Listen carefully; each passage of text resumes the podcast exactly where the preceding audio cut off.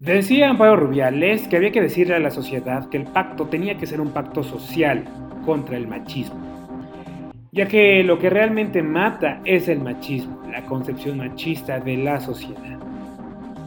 Esto es Cositas de Niños. Comenzamos. Bienvenidos a un episodio más de Cositas de Niños y continuamos con la charla con nuestros invitados Elías Gabriel y Miguel Colunga sobre el hombre ante la diversidad sexual. Me gustaría que mencionáramos, porque creo que lo estamos perdiendo un poco de vista, la B del LGBT, la bisexualidad. ¿Qué es la bisexualidad?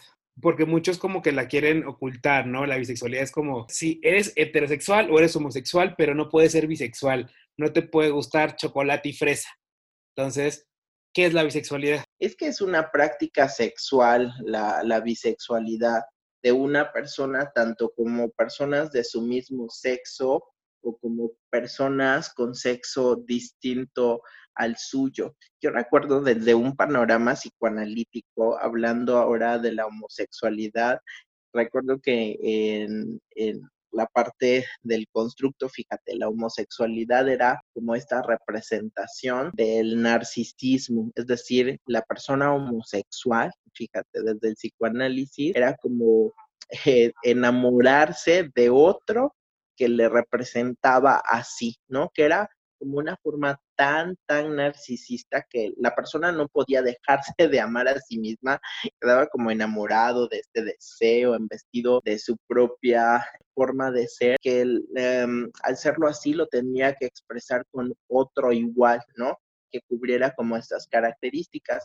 Y en la parte de la bisexualidad, pues es esta parte aún en, en la atracción romántica o la atracción sexual o la conducta sexual dirigidas como hacia mujeres u hombres, es de alguna manera reconocer también, no solo en un hombre, sino también en una mujer, pues esta parte de espejeo, ¿no? Esta parte de consideración de mi propio narcisismo. Hay algo en ella y hay algo en él que de alguna manera me atraen. Por allá escuchaba que la parte de la teoría psicoanalítica de repente uno va a tener que elegir en algún momento qué le gusta, si es hombre o mujer, pero también he escuchado desde otras corrientes que pues no necesariamente, ¿no? El hombre generalmente se le ha prohibido tanto este goce, tanto este placer, que ha sido heteronormado, ¿no? Ha, sido como más la práctica heterosexual, pero a partir de los estudios de Kinsey, en donde se da cuenta, bueno, que hay las prácticas sexuales en hombres y mujeres ha sido tan diversa, ¿no?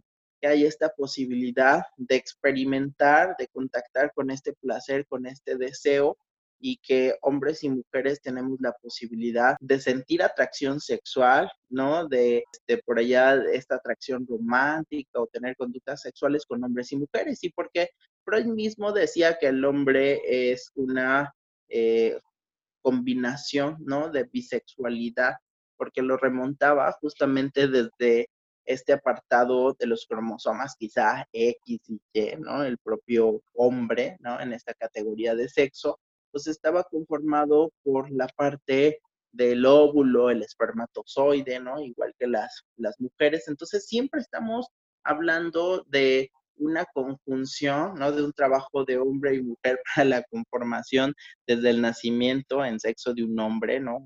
Este, y esto desde el principio, pues nos habla de una dualidad, de una ambivalencia, ¿no? En la que siempre estamos viviendo y que de alguna manera, pues también las culturas orientales por ahí, con este apartado del yin, el yang, ¿no? Las dualidades, pues nos dejan muy en claro que el ser humano siempre ha tenido como esta connotación de binomio en la expresión del propio ser, ¿no? Eso es lo que entonces la bisexualidad no es un mito, la bisexualidad es una realidad. Ah, por supuesto, por supuesto.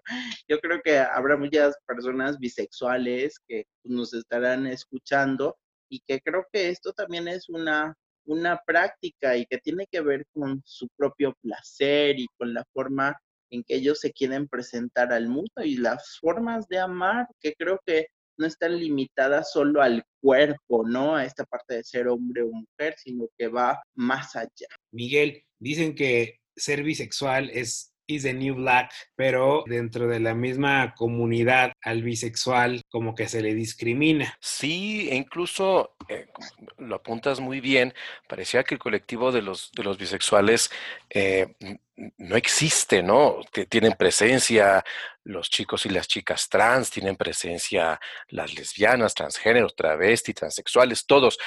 Y todos conocemos casos y conocemos historias, pero pareciera que el tema de la bisexualidad pues no acaba, como que no se la acaban de creer. No, no, como que no acaban de, consolidarse o no acaban ellos, a lo mejor es una barbaridad lo que voy a decir, no acaban como de asumirse su rol eh, social, por así decirlo, no acaban como de, no acaban como de encontrar su lugar, por así decirlo. Y sí, y sí es complicado y creo que gran parte tiene que ver con el tema de los mitos que cubren las distintas muchos, muchos temas, pero bueno, en este caso las distintas orientaciones sexuales, ¿no? Estas historias de, es, como tú lo, comentaste, Vic, de manera muy, jocosa, a que te gusta chocolate y fresa, pero a la gente le causa mucho conflicto, es así de, ¿cómo? ¿Cómo que te gustan los hombres y las mujeres? O sea, ¿cómo? O sea, no eres, no eres gay ni eres heterosexual.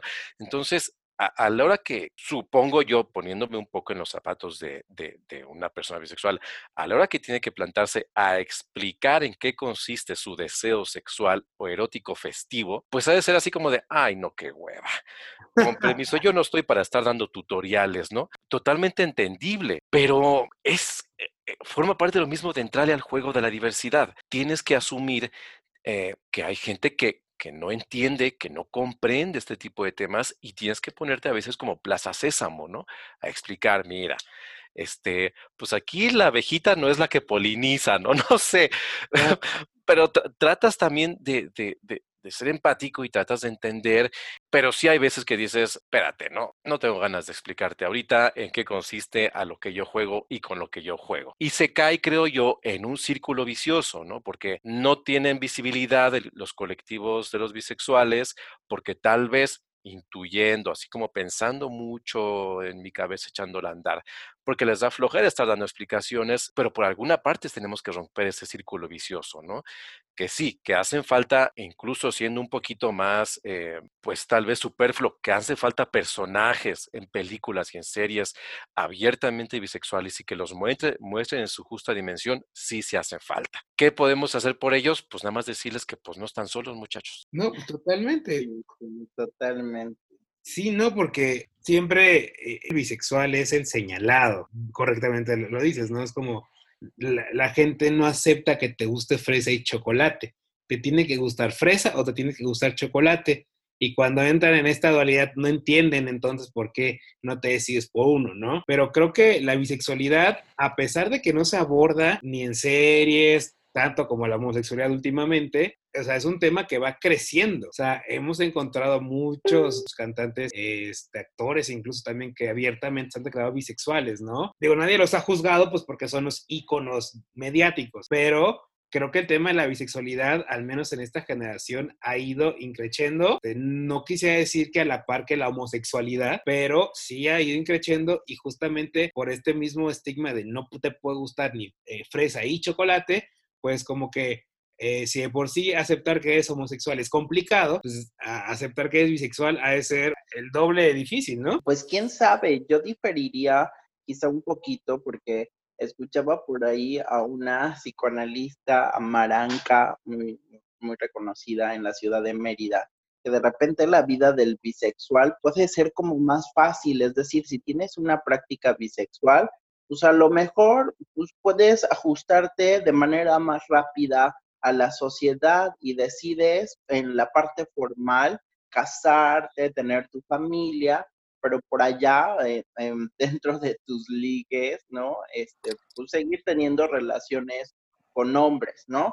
Este, y bueno, esta parte de ajuste y esta parte de seguir con la convención, bueno, diría que hay muchas personas que están así en esa, en esa posición, hablando de hombres, en esa posición y que creo para mí quizá la, la bisexualidad tendría como una, digamos, un, un, peso muy interesante en la parte del mito de decir, ay, bueno, siempre están como en ambivalencia, ay, ¿qué van a escoger? ¿Qué les gustará más? Ay, ¿en qué posición o qué rol será? De, ¿no? Ciertamente uno puede tener esto, estos cuestionamientos, pero igual y la persona bisexual puede estar en una condición de decir, wow, ¿no? Son dos formas de gozar, con un hombre y con una mujer, y wow, eso me, me súper encanta, me súper fascina, lo disfruto, y no tengo que llegar a una elección, sino que todo mi derrotero, todo mi camino puede ser placentero, ¿no? Y ahí voy poco a poco descubriendo y se va instalando en la parte de la, de la bisexualidad pues este sentido como de ganancia, ¿no? De que hay justamente este, más posibilidades que una persona quizá heterosexual en su práctica o una persona homosexual, ¿no? Porque pues, quizás tener conocimiento de dos cuerpos diferentes, de dos formas diferentes de amar y que creo que, bueno, de alguna manera no, no está obligado como a la elección, pero también hay que ver esta parte de que un bisexualidad, un bisexual tendría como alguna forma de adaptarse fácilmente a un rol social si le es demandado. Siguiendo en esta desmitificación de cosas, ya acabamos con la bisexualidad. Ahora vamos con lo que se dice de los gays y ustedes me van a decir si no, quizá, o neta, están pero pendejísimos. Vamos con el primero. Y este es el más común. Los gays quieren ser mujeres. Ne, ne, presupuesto que no. Yo conozco en la clínica a muchos gays que admiran a las mujeres y que tienen también este manerismos o comportamientos muy femeninos, pero hay otros gays que ni en su vida se quieren como vestir o tener una imagen femenina y a lo mejor esto que tú decías no, no se identifica con Lady Gaga o no ven programas, ¿no? De drag queens y, todo esto, ¿no? Sino que al final, este, pues les gusta también el fútbol, les gusta los Xbox, les gusta como eh, tener modelos a otros hombres y no necesariamente a las mujeres. Vamos con el siguiente. O sea, bueno, antes de ir con el, con el siguiente punto, entonces, también es otro mito, ¿no? No todos los homosexuales son afeminados. No, por, supuesto que no. No.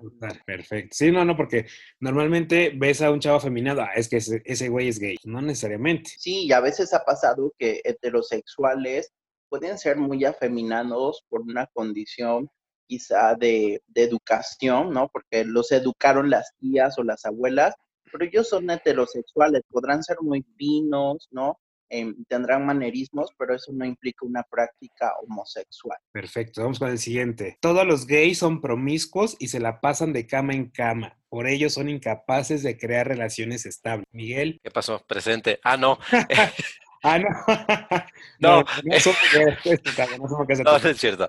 No, eh, no dudo mucho que todos los gays sean así, ¿no? Este mito del gay que es un depredador sexual, ¿no? Que eh, volvemos a este discurso de cómo los gays van a adoptar, si seguramente van a ser, sabrá Dios qué horrores con espérate, carnal, relajen la raja, muchachos. Esta idea de que los gays son unos depredadores sexuales, pues espérate, pues, ¿en qué lugares se andan metiendo, no? No, por supuesto que no. Como, como muchos yo he conocido a, chicos que disfrutan mucho de su sexualidad y que les gusta tener muchas parejas sexuales y por otro lado, ¿no? Y que creo que han sido los más, que he conocido a muchas más, a muchos más chicos y chicas gays que son los más fieles del universo. Entonces, no, evidentemente no, no es una, no es una verdad absoluta, no. Vamos con el siguiente. Y este sí es uno que se viene arrastrando desde los 70. desde las películas de Chachita, no sé el VIH solo le da a homosexuales. No, pues, no, pues nada que ver. Pues eso lo sacaste de alguna revista católica o qué, Vic? No, por supuesto que no. No, es que eso, es lo que sucede, es lo que se transmite y es lo que he visto mucho en los defensores de la familia natural. Ay, bueno, estamos hablando de, la Inquisición. No, seguramente eh, Elías tendrá mucho más este, referencia científica sólida, pero desde mi visión, no. No, y por supuesto, en las estadísticas a nivel de, si hacemos un análisis de cómo se da la infección, se da más en los varones heterosexuales que van teniendo relaciones de parejas, quizá con otras mujeres extramaritales, hablando ya de situaciones de matrimonio, y que estos eh, esposos son los que de alguna manera infectan a las esposas dentro de, pues, del matrimonio y no, no, no tienen que ver nada con, con la práctica sexual homosexual. Vamos con el siguiente y este también es otro. Y de hecho me eché un round con un famoso diputado de, de Nuevo León, no voy a decir su nombre para no hacerle publicidad al inteligentísimo diputado. Es la homosexualidad es antinatura. Ay, Dios. Y Darwin está ahorita retrocediéndose en su tumba. ¿Elías? Hay, hay que, hay que partir diciendo qué es que si es natura. Es decir, em, si empezamos a ponernos en ese plan, perdón, pues no, no es natural que eh, e, ese tipo de personajes tengan puestos de elección popular, ¿no? O sea, si ya empezamos por ahí, pues no, no es natural que ese personaje tenga puestos de elección popular.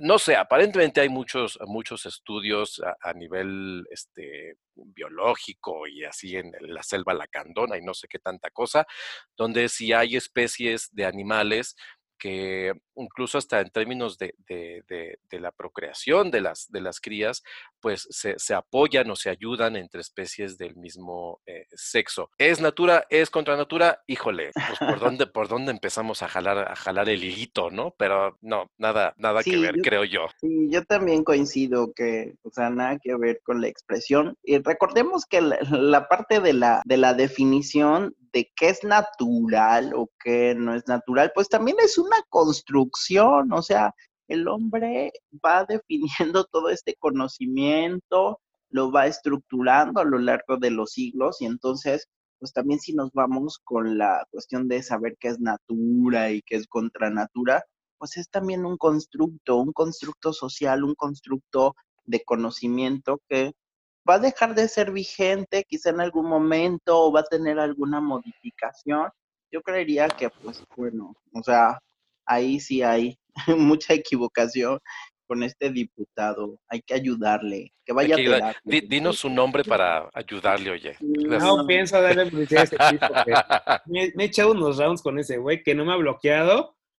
Por gracia al Espíritu Santo. Siguiente. El homosexual se hace homosexual por un trauma de la infancia. Ay, yo pensé que ibas a decir porque se contagió.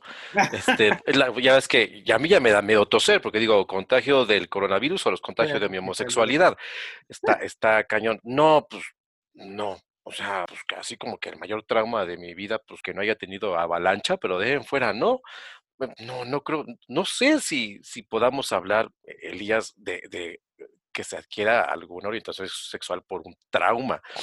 No lo sé, No, yo les, yo les puedo decir que si es así, yo nací, yo nací con el trauma de la homosexualidad, porque yo desde chiquito me, me, me, me gustan los del mismo, mismo sexo, pero so- son de esas eh, aseveraciones pseudointelectuales científicas que uno, hace, que uno las lee y las analiza, y si dices, híjole, qué daño le hizo a una generación entera Odisea Burbujas, ¿no? No sé.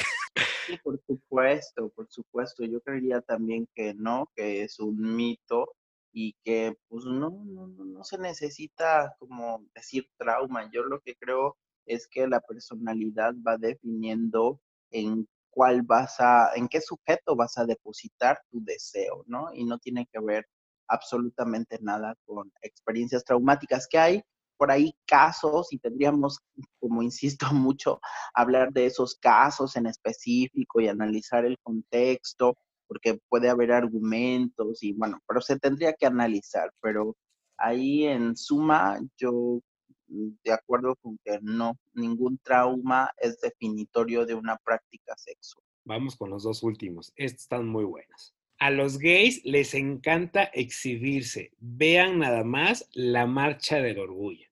Y vean nada más unos Instagrams que uno ve y dice, pero ¿dónde está este bombón, caray? No, evidentemente volvemos a los sesgos de nueva cuenta, ¿no? Estos, estos mitos y estos sesgos de los gays, nada más les encanta estar en la cama, nada más les encanta estarse exhibiendo, nada más. Y que, y que a la hora que tú lees esos discursos, dices, perdón, pero quien está diciendo este tipo de cosas no es la persona más equilibrada mentalmente del universo. O sea, en, en, en, en boca de quién están estos discursos de, de, personas generalmente o de grupos sociales o de, o de grupos políticos eh, que, que, son conocidos y famosos porque pues, son, discriminan, tienen odios raciales, tienen odios sociales, son o sea, a ver, espérate, pues ya en términos estrictos, pues ahora sí que, ¿quién tiene más traumas, no? Por supuesto, sí, yo creería nada más ahí que es justamente por la diferencia, ¿no? Cuando se resalta la diferencia de algo, lo diverso, es cuando la gente tiene miedo y subraya mucho, ¿no? Esta parte de brillar, ¿no? De una persona, hombre homosexual, ¿no? En este aspecto de, de resaltar, relucir, pero fuera de ello, yo creo que hay mucha ignorancia en esa parte de ese mito. Dios condena la homosexualidad. Por eso acabó con Sodoma y Gomorra. Elías, o Miguel, ¿tiene algo antes de que yo salga con mi research? Ay, ¿Quién dijo que Dios existía? ¡No! ¡Qué fuerte! Bueno, cada quien puede creer hasta en sus zapatos si quieres, ¿no? ¿Quién dijo que Dios existe, no? Podemos partir de ahí. Evidentemente, eh, quien dice eso de nueva cuenta, pues seguramente es una persona conservadora, muy religiosa, muy de las maneras, ¿no? De nueva cuenta, pero además, quien dijo eso, escuchó que Dios dijo eso, se lo dijo así, le mandó un WhatsApp Dios, oye, fíjate que los gays esto, o sea, ¿cuál es, cuál es la fuente original? No, ya en serio. No, evidentemente ese, ese tipo de, de barrabasadas que tratan de sustentarlas con un pensamiento eh, eh, religioso, un, un, un, argumento clerical, un argumento de... Finalmente de, creado por el hombre, ¿no? Ah, claro, yo digo que Dios dice, ah, pues mira, qué chido, ¿no? Qué buena referencia. Elías. Bueno, quizá, quizá también tener como la parte contextual de que estamos bajo el, digámoslo así, ¿no? La, la parte del yugo de una teoría judeocristiana. Y recordemos que este, mucho se trataba de, de conservar, ¿no? La descendencia, la parte de generar quizá culpa en el sentir placer, ¿no? Este, eh, para que solo se vea la parte heterosexual de la práctica y que de alguna manera pues la familia te pueda preservar, pero yo lo que he escuchado y que algunos consultantes refieren es que los propios sacerdotes cuando están en esta situación pues puedan acercarse, ¿no? Justamente a ellos. Sé que de alguna manera hay una práctica, ¿no? De, de la confesión que, que, en los grupos católicos les dicen un sacramento y que de alguna manera, pues bueno, esta parte espiritual, ¿no? De la ayuda que requieren, pues no los estigmatiza, bueno, de los que me ha tocado escuchar en la clínica, no, no les dicen nada al respecto, sino que, oye, pues cuídate mucho, ¿no? Protégete, a lo mejor y son como muy padres progresistas, muy abiertos, pero este, en este apartado, bueno, lo que me ha tocado escuchar es como, ah, no, no hay como categorización o señalamiento. Debería a lo mejor y, y, decir que desde esta perspectiva, pues las personas que me lo han revelado, de alguna manera, pues se sienten como tranquilas, en paz y bueno, siguen haciendo su vida, pero me parece que sí, mucho, mucho, mucho tiempo la connotación sobre todo de, del pensamiento de Dios, ¿no? Es un pensamiento castigador, pero realmente ahora creo que les preocupa muy poco a los chicos de ahora con estas prácticas, lo que a lo mejor pueda pensar Dios o a lo mejor de lo que pueda pensar en la religión, sino que se dedican a vivir su vida en el aquí, en el ahora, ubicados aquí en Nama, y punto, ¿no? Se muestran tal como son, que creo que es lo más importante, fuera de todo aquello contextual desde lo religioso.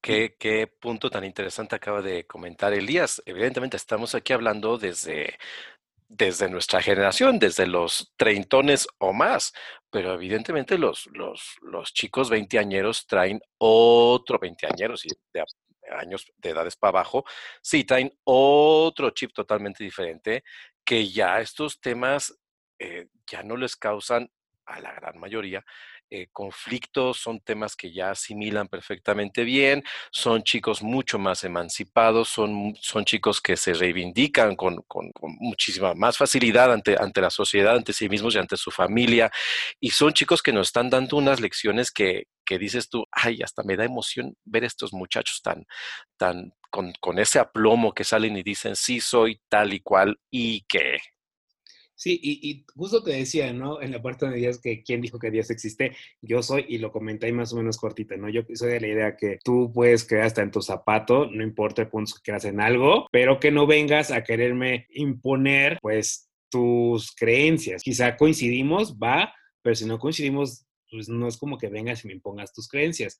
Ahora sí, voy con mi research rápidamente. Encontré justamente para que no los engañen, que decían que Dios acabó con Sodoma y Gomorra por su homosexualidad. Se supone que hay textos bíblicos en los que se menciona la homosexualidad, en el Génesis, en el Levítico y en las cartas de San Pablo. Pero en la parte del Génesis que habla sobre la destrucción de Sodoma y Gomorra, siempre se dice que eh, lo quemaron por la homosexualidad y tan, tan, tan, eso es mentira. Eh, justamente este, encontré que eh, diferentes sacerdotes habían mencionado que, este, que no, que jamás se menciona, que la razón por que las ciudades fueron destruidas fue por la soberbia, la falta de hospitalidad, la idolatría y la falta de caridad. Así que no se dejen engañar, amigos. Dios en la Biblia no dice que odia a los homosexuales. Y finalmente, ¿no? Creo que el Dios en la presentación que sea debería ser amor. Crean, reitero, en lo que crean, sea la religión que sea, creo que, creo que Dios debería ser igual amor. Y una vez acabado con el tema de los mitos, nos vamos con otro tema muy importante, dejando un poquito de lado el tema de la homosexualidad y la bisexualidad. Nos encontramos con transgéneros, que a su vez también nos encontramos con transexuales, con travestis, y no sabemos qué es una cosa y qué es otra. Elías, ¿nos puedes ayudar más o menos a ubicarnos ahí? Sí, bueno, es que es como todo, todo esto, quizá como es un enorme trabalenguas, ¿no? Una parte de las personas que son, este, bueno, has dicho los transvestis, ¿no? Que justamente tienen como esta connotación, primero quisiera como señalar, ¿no? De la ropa, ¿no? A nivel de la imagen femenina y habría que checar justamente que el transvestismo pues tiene como esta consideración de que es una expresión del género eh, más basado en la identidad, quizá en, donde una persona se expresa a través de la, de la vivencia personal, ¿no? Y que este transvesti, bueno, va a tener diferentes connotaciones dependiendo del tiempo, dependiendo de la cultura, ¿no? Y que de alguna manera, pues hay esta diferencia con lo que tú has tocado de transexuales y transgénero, ¿no? La principal diferencia entre el transvestismo y la transexualidad es que obviamente el primero se expresa o tiene la intención de expresar una discordancia entre em, el sexo, ¿no? Existente de cada persona y, bueno, el rol social que se le asigna a cada género mediante una representación, ¿no? A veces muy exageradas del rol del sexo contrario, ¿no? Mientras que la parte de la transexualidad, pues existe más una discordancia real, pero es interna, es a nivel psicológico entre la identidad de género propia y el sexo biológico. Lo trans viene por esta parte de transgredir así el sistema de heteronormativo o cisgénero, ¿no? Pasando quizá a ser una persona transgénero, porque está transgrediendo este sistema, ¿no? Entonces, en palabras sencillas y en referencia quizá a una persona eh, transexual, bueno, el transvestismo es la acción de expresarse socialmente de una manera concordante con la propia identidad de género y que es totalmente discordante del sexo biológico.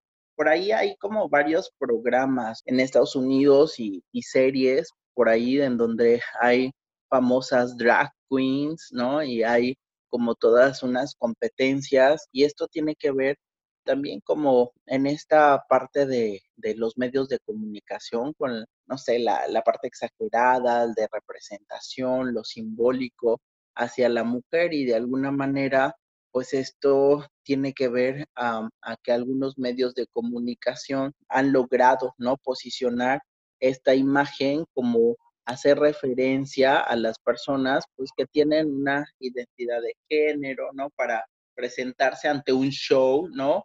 O hacerlo socialmente. Y nos encontramos también dentro ya de estos tres un cuarto, que es la parte queer. Alguien que no está como tan familiarizado con, con estos términos empieza como la confusión, ok, transexual, travesti, transgénero y luego me sale un queer.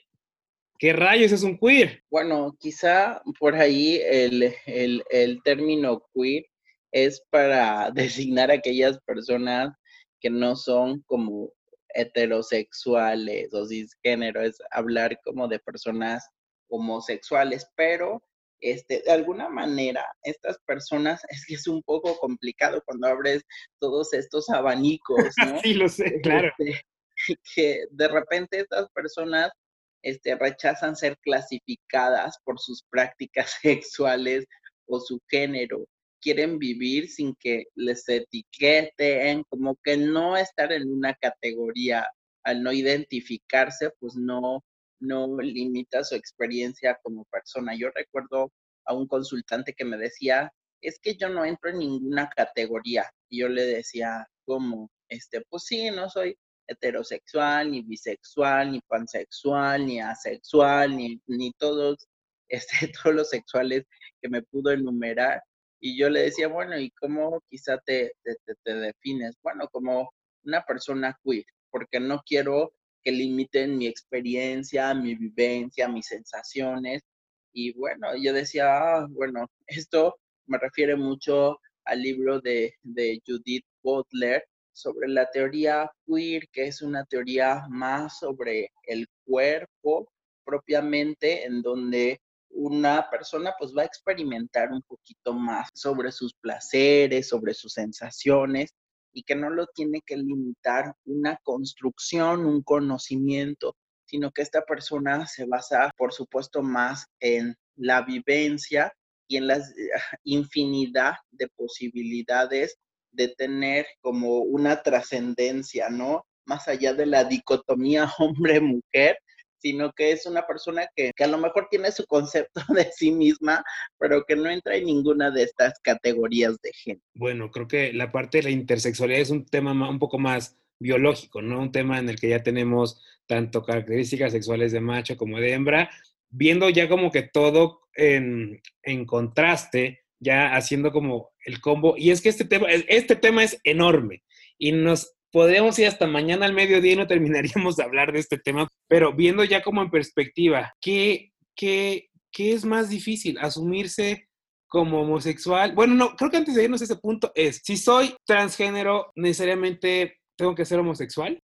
No, no, yo creo transexual, que... o sea, es que ahí entra otra confusión más grande, ¿no? La parte, y es donde conjuntamos la parte de, la preferencia sexual y la parte del género. Claro, no, no necesariamente. Las prácticas están más definidas por lo que te mueve, por lo que te atrae, ¿no? Y justamente, pues puede haber, este, no sé, hombres que les guste trasvestirse y, no sé, tener un programa de televisión y hacer quizá una representación de una mujer, pero al final pues es solo eso, una representación, le gusta vestirse, pero a la hora de la práctica puede ser una práctica heterosexual, o sea, puede tener relaciones sexuales con mujeres, ¿no? No necesariamente, o sea, la práctica sexual no, no define identidades, ¿no? Yo creería que las prácticas sexuales se pueden dar infinidad de combinaciones. Por ahí este, mucho de esto eh, a nivel también de, de, expresión de género, que creo que sería el término correcto, pues podríamos encontrar muchas categorías, ¿no? Pero lo importante es que una, tengamos en cuenta que una práctica sexual no va a definir como una identidad de género.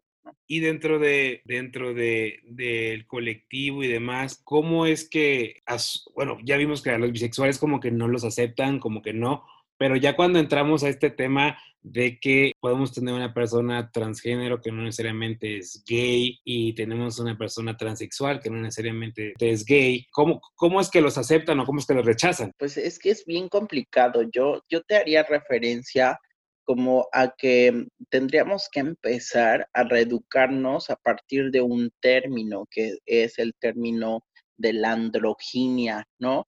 Y que justamente la androginia engloba pues estas prácticas, ¿no? Este, estos comportamientos masculinos y femeninos, pero también estas percepciones que tiene la gente, de las personas, de lo masculino y lo femenino. Y pensaría que es como la puerta del definir la androginia y educar en la androginia, porque la androginia permite a un hombre pues oscilar, ¿no? Sin ninguna parte de, rechazo, ¿no? O entendiéndolo desde ahí en la feminidad, ¿no? Y también en la masculinidad. Y habría que explorar y explotar al máximo esta parte de, educación en lo andrógino, porque pues todos tenemos comportamientos masculinos y femeninos, ¿no? O sea, no somos totalmente masculinos o o totalmente femeninos, tanto hombres como mujeres. Entonces, la idea, creo que la llave de todo esto para evitar rechazos, violaciones a los derechos humanos, a la propia dignidad, es que deberíamos asumirnos, quizá por, teoría, en que todos somos seres andróginos, conformados de esta parte mitológica, ¿no? Como, como por ahí definían este, Platón, ¿no? Que al final un ser andrógino es este ser que fue creado por los dioses griegos y que de alguna manera tenía una mitad masculina y una femenina y se complementaba y era el ser más integral o más parecido a los dioses, ¿no? Pero estaban tan recelosos los dioses que prefirieron dividir estas mitades y que cada quien se hiciera como su perdición, ¿no? Entonces, entre estas, entre estos seres andróginos, pues bueno, siempre andan buscando el amor porque los dioses castigadores, ¿no? Del patriarcado siempre existente, de alguna manera, pues no les dieron la posibilidad de ser felices con esa integridad, ¿no? Entonces, pienso un poco en esta cultura de la reeducación en la androginia, en tener esta parte masculina y femenina desarrollada y creo que pudiera aportar para evitar depresiones, ansiedades, eh, prevención en el intento del suicidio, ¿no? Y mm, no sé, como de alguna manera restablecer la parte de la dignidad del ser humano, ante todo, devolverle este poder a la existencia. Miguel, en algún momento ya más o menos hablaste justamente de cómo van formando a los niños y demás, pero ahora sí ya, una vez planteado todo este esquema gigante de diversidad, Miguel, ¿tú cómo, y lo digo porque bueno, tú vienes, y, lo dijiste también caso por caso, también como Elías estaba mencionándolo, ¿no? Pero tú cómo propones o cómo eh, sugieres a quienes nos escuchan a que eduquen a sus hijos o a la gente que tienen en su entorno. Cómo hacerles entender, y lo dijiste muy bien hace rato, ¿no? También depende de la, de la ubicación, pero digamos que a niveles generales, a nivel estándar, ¿tú cómo les propones, les sugieres que pues les expliquen, los hagan conscientes de todo este esquema y que está en constante evolución para no caer en los prejuicios? Bueno, yo me acuerdo eh, que mi madre decía mucho una, una frase que era más o menos así. Dice, uno como papá, uno como mamá, hay un momento donde ya se convierte en espectador de la vida de, nuestros hijos. Uno, cuando son niños, pues, les das este, la educación, les das valores, el respeto, bla, bla, bla. Pero allí llega, ya llega una edad donde incluso ya no les puedes pegar, ya no les puedes gritar, ya no te puedes meter en sus decisiones. Y en ese momento, estamos hablando tal vez como después de la adolescencia, en ese momento ya uno es un mero espectador de la vida de nuestros hijos. Y creo que esta es la clave, este afán de, de los papás y de los mamás mexicanos, mexicanas, de querer controlar toda la vida de los hijos por toda la vida, me parece sumamente desgastante. Estas, estas familias y estas historias que todos hemos escuchado de eh, eh, el chico, la chica, bueno, el hombre o la mujer a los 40, 50 años, tienen que seguirle que seguirle pidiendo permiso al papá o a la mamá para ir, subir, bajar o para ver qué pueden hacer o qué no pueden hacer qué desgastante. O sea, yo, yo me pongo en el punto de vista de, el papá, o sea, qué desgastante te querer seguir teniendo a los 60, 70, 80 años las riendas de la vida de los que te rodean. O sea, espérate, relaja tantito, no pasa nada. Entonces, yo creo que una clave, la clave más importante sería, y aquí Elías ya dio algunas claves bastante interesantes. Uno, no eres dueño de tu hijo o de tu hija. Sí, la trajiste al mundo, pero no, tú por el hecho de ser papá no tienes que estarte metiendo, eh, eh, interfiriendo incluso o bloqueando todo lo que tu hijo quiera, piense, desee, sueña hacer de su vida. Yo he, eh, me acuerdo mucho en alguna ocasión que andaba yo en un Walmart y una niñita agarró un ajedrez. Mami, mami, mira este ajedrez, llévamelo, llévamelo. La, la, la, mamá, una mujer joven, volteó y vio a la niña y le dijo, ay no, sutanita, agarra otra cosa, pero no agarres el ajedrez yo lo que pensé fue, esta señora no sabe si su hija puede ser una superdotada del ajedrez y ya con eso, ya la chavita ya le quitó todas las ganas de acercarse al ajedrez. Entonces, ¿hasta qué punto uno, bueno, yo no soy papá, pues, hasta qué punto los papás y los mamás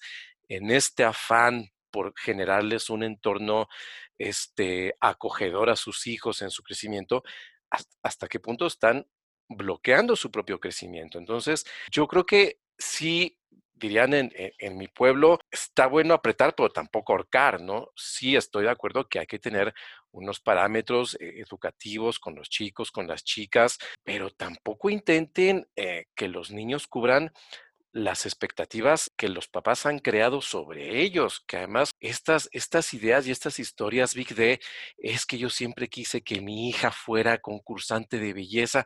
Espérate, ¿ya le preguntaste a ella si quieres que sea concursante de belleza? porque igual la chica quiere ser domadora de leones. ¿Cómo compaginamos esas, esas dos ideales de vida? ¿no? Entonces, yo creo que eh, crear, criar a los hijos, eh, saberlos escuchar, tratar de entenderlos, tal vez juzgarlo menos, juzgarlos menos, eh, creo que serían algunas claves muy básicas, ¿no? Tener siempre la herramienta de la tolerancia a la mano. Y tolerancia no es nada más el, ay, sí, apoyo que tú quieras jugar básquetbol, mijita.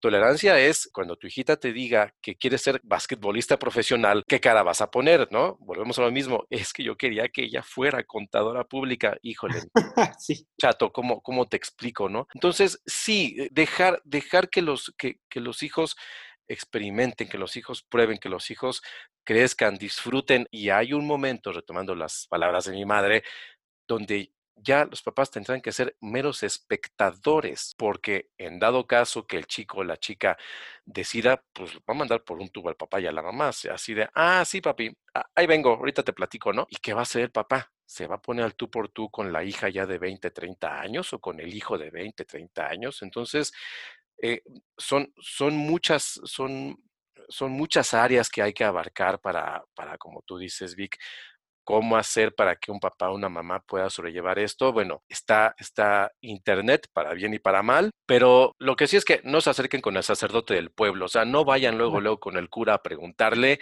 porque muy seguramente va a dar una respuesta, va a meter más miedos o más temores, ¿no?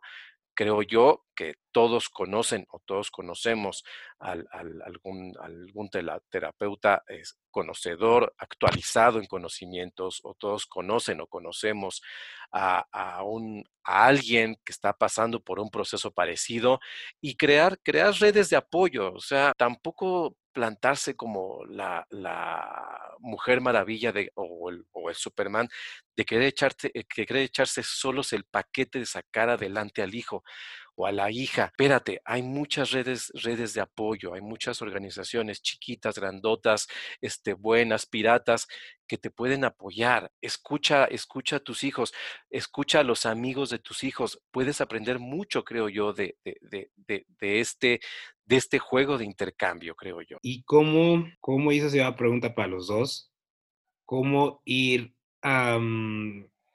porque yo soy muy creyente de que quizá no puedas cambiar el mundo, pero puedes cambiar tu metro cuadrado. ¿Cómo ir contra los prejuicios? ¿Cómo reeducar o al menos reprogramar a la gente que te rodea? Pues justamente para acabar con esto. O sea, en mi caso muy particular, mi madre siempre me, educó, mis madres me educaron en este sentido, en el, en el tema del respeto. Respétalo como persona, tú no tienes por qué juzgar, no tienes por qué señalar, entonces, pues yo crecí con este tema de que, pues, a mí X, ¿no? A mí te gusta fresa, chocolate, vainilla, napolitano, como quieras, pues a mí me vale un carajo, ¿no? O sea, mientras tú seas feliz, está cool, ¿no? Pero saben que hay gente que no, o sea, lamentablemente hay muchas personas que pues así los educaron o así les convino crecer y demás, pero cómo nosotros como hombres podemos pues, dar el primer paso hacia el cambio? pues creo que es pregunta, sí, sí, sí, muy difícil y muy profunda la que avientas, porque realmente, este, ah, no sé, a través de, de conocer al, al sujeto, yo, yo aplicaría por ahí un término cognitivo de, se llama sensibilización sistemática, ¿no? acercarnos, acercarnos cada vez más, ser tú mismo, de, de alguna manera marcar esta forma en que te presentas al mundo. Y creo que a través de, de la visibilidad, de ser genuino, de, de ser auténtico, de reafirmar cada vez más también estar como muy consciente de, de, lo que eres y en la expresión de género, pues hacerlo eh, más público, menos privado de tal suerte que las personas puedan ir generando como este espacio a nivel del inconsciente y del consciente de lo que tú eres, ¿no? Y que cada vez más haya personas que se atrevan a de alguna manera demostrar esto y a reforzar quiénes son, porque esto por supuesto que da sostén no solo a tu vida, sino da sostén a la vida de muchas personas que vienen atrás buscando también su posición, su lugar en el mundo, la forma en que tienen quizá un propósito vital, ¿no? Para, para realizar en sí mismos y realizar con los otros. Entonces, yo creería que cada vez más que nos acercamos al conocimiento de un sujeto, de nosotros mismos, del otro, de, de la otra persona, de alguna manera, pues también abrimos como espacios y acortamos las brechas para que se sumen más a este equipo de visibilización, ¿no? De prácticas sexuales diferentes y que de lo que creo, ¿no? Convencidamente que es la diversidad, lo diferente da salud y da salud mental. Fíjate que a mí una cosa que me ha funcionado mucho en el tema de justamente esto de sensibilizar a mi metro cuadrado ha sido incluir muchas películas que aborden el tema, ¿sabes? Entonces creo que a partir de, de, lo que se ve en pantalla, te empieza como que a mover mucho la neurona y te empieza como a concientizar un poquito más. Me ha funcionado muchísimo este, con muchas personas de, ah, o sea, esta película, ¡pum! Y luego otra película, ¡pum! Porque justamente luego lo hago muy a propósito. Porque finalmente yo creo que, que, tenemos que empezar ya a cambiar ese chip, ¿no? Tenemos que empezar como a, aceptarnos, amarnos, ya no estar, ya no definirte por tu sexualidad, ¿no? Y ni siquiera, y lo decías justamente muy al principio, Elías, ya no es como que tengas que anunciar que eres homosexual, ¿no? O sea, ya es como, pues, anuncias que eres heterosexual, no, entonces, ¿por qué tendría yo coños que decirte que soy homosexual? Ahora bien, ¿quieres decir algo? Sí, es que me acordé, por ejemplo, del, del caso de un consultante que me decía, yo para que pudiera así sensibilizar mi metro cuadrado, es decir, a mis dos amigos y decirles que pues yo era gay, de repente ellos me hacían bullying o, me fastidiaban. Y les dije, sí, sí, sí, soy gay. Y de alguna manera, pues me gustan los penes, decía mi consultante, ¿no? Y que sus amigos se quedaron como con el ojo cuadrado. Y ahora les voy a hablar, porque ustedes no me creen y me bulean, de penes, ¿no? Y decía, pues cuando íbamos a comer nuestras trancas de lechón o de cochinita muy famosas por aquí del sureste, les decía, pidan su tranca de pene. Ay, les traje té de pene, sí, les traje, ¿no? Y todo lo relacionaba con pene. Ahora que dice que, que no, no aguantaron más que un día con esta sensibilización de que, oye, ya entendimos que, que te gustan los penes y te aceptamos así, ¿no? Entonces, sale, vaya, déjanos comer en paz, ya entendimos que te gustan, ya, ya, ahí muere, te aceptamos, sigue siendo nuestro amigo y te amamos por la forma de ser, no, no por lo que te guste, pero ya, ya, por favor, públicamente no vuelvas a hablar más de penes, así como nada más en, en, charlas cortas, pequeñas con nosotros, pero no así en público, no con toda esa gente rodeándonos, ¿no? Entonces, Además, fíjate, fíjate, Elías, cómo incluso los amigos jugaron o les duró poco la tolerancia, porque fue, sí te aceptamos como un amigo gay que tenemos, pero nomás no nos hables de pene. O sea, sí, pero no nos digas que eres gay nada más de la cintura para arriba, ¿no? Curioso el fenómeno de, de, los amigos de, de, este consultante que tú, que tú, que tú tuviste y tuviste, y ahorita me estaba acordando, ahorita que, que hablabas de eh, Elías, de ir abriendo un poco el tema con conocidos, amigos, bla, bla, bla, me, me estaba recordando una, eh, una noticia de hace pocos días que un congresista norteamericano eh, de Illinois, famoso por su postura anti-gay, antiderechos, este, lésbicos, bla, bla, bla, pues salió del closet, dijo, y reconoció y dijo públicamente, perdón por los errores que yo cometí como congresista, por la verdad es que soy gay. O sea, imagínate imagínate ese personaje e imagínate los de los de su, su, partido, los del Partido Republicano. O sea, se han de estar dando topes ahorita contra la pared y han de seguir ahí pegados todavía, porque sí, son, son casos son historias que uno las lee y uno dice, eso sí es vivir en un en universos paralelos. No manches. Retomando un poco, un poco el tema, creo que eh, cómo acabar con los, con los prejuicios y todo esto que hemos hablado en estos últimos minutos. Y, la clave la dio Elías hace ratito, reeducando, reeducando y reeducándonos. En el momento en que uno deje de reproducir, lo dije hace bastante rato, es muy difícil acabar con un prejuicio. El momento en que uno deja de reproducir y deja de repetir esos prejuicios, empieza a hacerse un poco más fluida, la, la, comunicación, la dinámica, la temática, ya, eh, ya no es tan incómodo tratar el tema, ya empieza a ser así como de, ah, sí, ya llegó su tanito, que ya ven que siempre habla de. Y ya no existe este, e, esta cortina de hierro de, no, ya no se habla de esto, ya es un dejemos que venga Sutanito, dejemos que hable de los temas que le gustan, ya luego hablaremos de otros temas. Entonces, yo creo que una clave un tanto importante es reeducando, eh, reeducándonos, ¿no? Y irnos, irnos testeando, como comenté hace rato, yo a veces también me, me cacho en algunos con algunos prejuicios, pero es cosa igual de, irse, de irse observando y de ir teniendo autoconocimiento y pues como dije hace rato, pues una googleadita, ¿no? A ver, este, ¿cómo, ¿cómo, es este tema, ¿no? Y se pone uno a investigar y ya vas aprendiendo, te vas reeducando. Y Miguel, justo estás tocando temas muy importantes y esta parte de la reeducación, pero, y, y, esto sí me importa mucho porque habrá quien nos esté escuchando que está a punto de salir. De cortarnos. No, quizá a punto de salir del closet en tanto, eh, no sé, decir que es homosexual o, o quizá aceptar que... Eh, que es unicornio, pues. Es unicornio, que quiere, que se siente mujer, porque tengo un amigo muy querido que pues muchos años yo no supe que él se asumía como que él se sentía mujer, él no es gay, eh, lo que justamente nos aclaró él hace rato, pero él se sentía mujer. Entonces, él un día dijo, pues ya basta, voy a empezar mi proceso. Entonces, ¿tú qué tips o qué sugerirías para, pues, quienes nos escuchan, como los primeros pasos o, o sí, sí, los primeros pasos a dar para salir, y digo entre comillas, del closet? Yo creo que tómense su tiempo, chicos.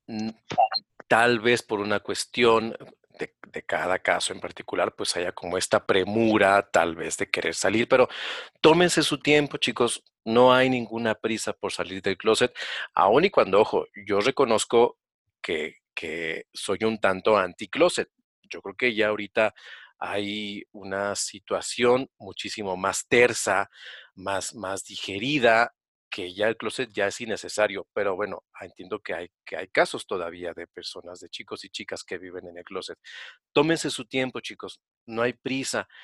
Eh, tampoco es una cuestión de ya mañana voy a salir con mi gorrita de unicornio a la calle. Es un, es un proceso, es muy pausado, es muy paulatino, para algunos más rápido, para otros más lento, eh, y tampoco esperen que de la noche a la mañana ya en su casa o con sus amigos el, el, tema sea tan normalizado. También entiendan que sus papás, sus mamás, sus hermanas, sus hermanos también tienen que pasar por un proceso de aceptación también ellos tienen que entender que pues ya no caben en el molde social y, de, y del estereotipo que les habían dado. Entonces, tómese su tiempo, chicos. Empiecen primero con un amigo, dejen pasar tiempo, vayan viendo cómo se sienten, luego díganle a otro amigo, así poco a poco, pero que tampoco les agarren las, las, las ansias, vayan eh, conociendo, como yo he estado enfatizando en este rato, vayan conociéndose. También mucho cuidado con qué tipo de referentes están tomando. Tampoco quieran tomar como, como eh, eh, referente pues a un personaje que tal vez ha pasado a la, a la historia por tener una vida muy disipada o por tener una vida muy escandalosa ok, es respetable, pero también compárense con, con, personas chidas, creo yo. A lo mejor es como un, a lo mejor es como un tip demasiado tonto, simplón, pero ir poco a poco buscando con quién uno se quiere identificar, con quién, como quién quiere uno llegar a ser en este ideal de querer llegar a ser algo en la vida. Eh, pero principalmente tómense su tiempo, piénsenlo, analícenlo, ya ya cuando ustedes ya se sientan un poquito ya más, más sólidos de sus emociones, de, de, su confianza, vayan dando pasito a pasito a pasito. Hay casos donde sí les agarra la loquera y en un día ya casi casi quieren es, participar en un, en, un, en un concurso, ¿no? Está bien, pero creo que eh, eh, es un poquito más sano, creo yo, ir siendo un poco más pausados en este, e, en, este proceso. Y como les dije hace rato, uno no acaba de salir del closet y uno no acaba de seguir aceptándose con, la identidad o con la orientación sexual que, que tiene. Pero siendo muy, muy concreto en la respuesta, tómense su tiempo, chicos, y entiendan que las personas que los rodean, que están con ustedes y con los que han crecido, también tienen que llevar su propio proceso de, aceptación. Sí, porque no, no pueden, o sea, pedimos que no nos juzguen o que no juzguen y tampoco nosotros podemos juzgarlos a ellos, ¿no? Ya lo mencionabas anteriormente para ellos también es un proceso de acabar con ciertas expectativas, planes y demás que tenían para aceptar. Te digo, hay padres a los que quizás no lo tenían y le dices soy gay o soy o quiero ser, ahora me siento mujer y demás, y pues no te van a juzgar y te van a aceptar y te van a apoyar, pero lamentablemente quienes no. Y hay quienes pasarán los años y no te aceptarán, quizá te tolerarán, pero no es como que, ah, ven con tu pareja, ¿no? o habrá quien diga, pues adelante, o sea, yo ya lo sabía, incluso los papás muchas veces ya lo saben sin que tú se los digas o me equivoco. Ah, cierto, sí, sí hay muchas historias de eso, de, uy, sí, mijito, yo ya sabía que tú ya, ya andabas por otras cosas. Sí, sí, sí es cierto, muchas veces los papás ya están muchísimo más enterados, ya nos conocen más el código postal de lo que nosotros esperamos. Y quizá pues ya todo ese tiempo que, que ellos ya lo sabían, ya les funcionó o ya les sirvió para que se fueran mentalizando a que llegara el momento en el que explotara la bomba. Ya hasta están más informados, seguramente. Muy seguramente. Y pues bueno, chicos, este, antes, antes de irnos con la parte final de, pues, de esta plática que estuvo muy amena, sí me gustaría mencionar algo que eh, descubrí. Y pues para todos aquellos que estén en este proceso de aceptación, en este proceso de no saber hacia dónde ir, en este proceso de salir del closet. Los amigos de It Gets Better México tienen todos los miércoles de 8 a 9 de la noche en su Messenger de Facebook. Una hora, le, le llaman la hora segura, que es para contención psicológica para jóvenes LGBTTIQ. Si quieren platicar con alguien, pues que los orienten. Digo, It, Gets Better México no puede estar más especializado en el tema. Los pueden orientar, los pueden canalizar, les pueden dar eh, pues, apoyo de cierta forma, pero de verdad no, no crean que no hay alguien que los ayude. Igual, si no quieren ir con It Gets Better México y quieren eh, contactar con un psicólogo, adelante, con alguien que confíen, pero no es el fin del mundo. Y creo que, y como se les dije al inicio, inicio del programa, este tema era, o más bien, este tema es muy importante porque lamentablemente hay muchos finales fatales y siendo hombres, pues nos cuesta muchísimo trabajo romper con esta imagen del patriarcado, de que pues tú tienes que ser hombre y tienes que ser el sostén de la familia con una mujer y con tus hijos. Pero cuando te das cuenta que, ups, no me gustan las mujeres, o ups, no me siento hombre, me siento mujer, o ups, no me gusta que me encasilles en un género o en otro, o en una sexualidad o en otra, pues las cosas se vienen a complicar muchísimo más. Y hay quienes pues saben buscar ayuda y quienes dicen no, hasta aquí llegué y se suicidan. Entonces, chavos, no es el fin del mundo, la vida sigue y lo mencionaban Miguel y Elías, ¿no? O sea, asuman que ya las cosas han ido cambiando, que ya no es, ya no es o chocolate o fresa, ahora ya es chocolate fresa y fresa o napolitano y le agregamos vainilla y demás. O sea, ya el punto es que sean felices, el punto es que se acepten, que se quieran ustedes, porque no pueden querer a alguien más para que alguien más los quiera si ustedes no se aceptan o si ustedes no se quieren tal y como son. Antes de irnos, muchachos, ¿algo más que quieran agregar? Pues a todo lo que dijiste, súmale que hay pastel, que hay fruta, que hay, chispas de chocolate, mermelada, galletas. Vámonos con chocolate. Topping. ¿Cuál, cuál, topping tú le pones a tu helado, Elías? Este, gomitas. Mazapán. Sí, gomitas o panditas. Ahí está, ahí está. Aquí hacemos, aquí hacemos nuestra, nuestra barra de dulces y caramelos y mira, uno se la pasa de pelos. Efectivamente. Dicen que el que, el que come de todo nunca se queda con hambre, ¿no? ah, ciertamente, ciertamente. Y se queda con ganas de más.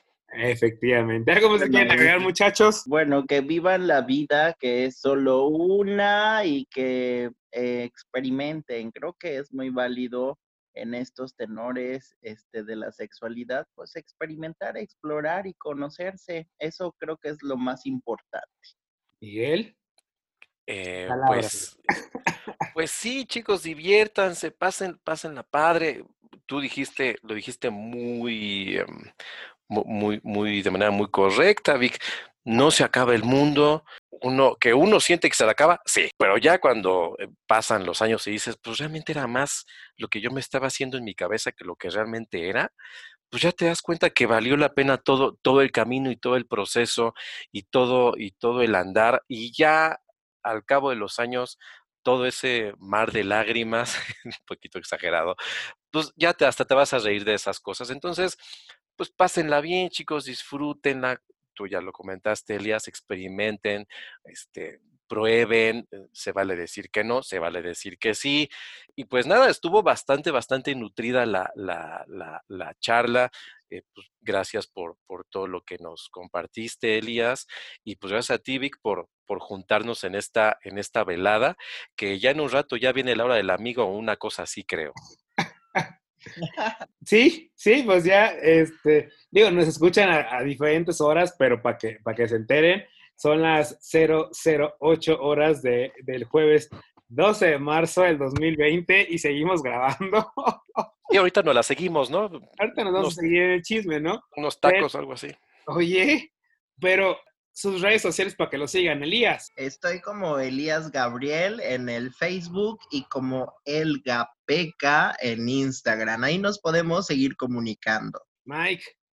Eh, yo nada más tengo Instagram, eh, arroba Miguel Colunga 1, 1 con número, arroba Miguel Colunga 1. Ahí los, ahí los veo, los leo, los likeo, etcétera. Y pues desde Campeche, Ciudad de México, amigos, muchísimas, muchísimas gracias por aceptar esta invitación. Saben que pues, aquí siempre tendrán su casa en Cositas de Niños. Saben que me pueden seguir en Soy Cuevas NZ, tanto en Facebook como en Instagram como en Twitter. Y pues nos escuchamos en el próximo episodio de Cositas de Niños. Gracias por acompañarnos en un episodio más de Cositas de Niños. No olvides seguirnos en nuestras redes sociales, Cositas de Niños en podcast en Instagram y en Facebook. Nos escuchamos en el siguiente episodio. Adiós.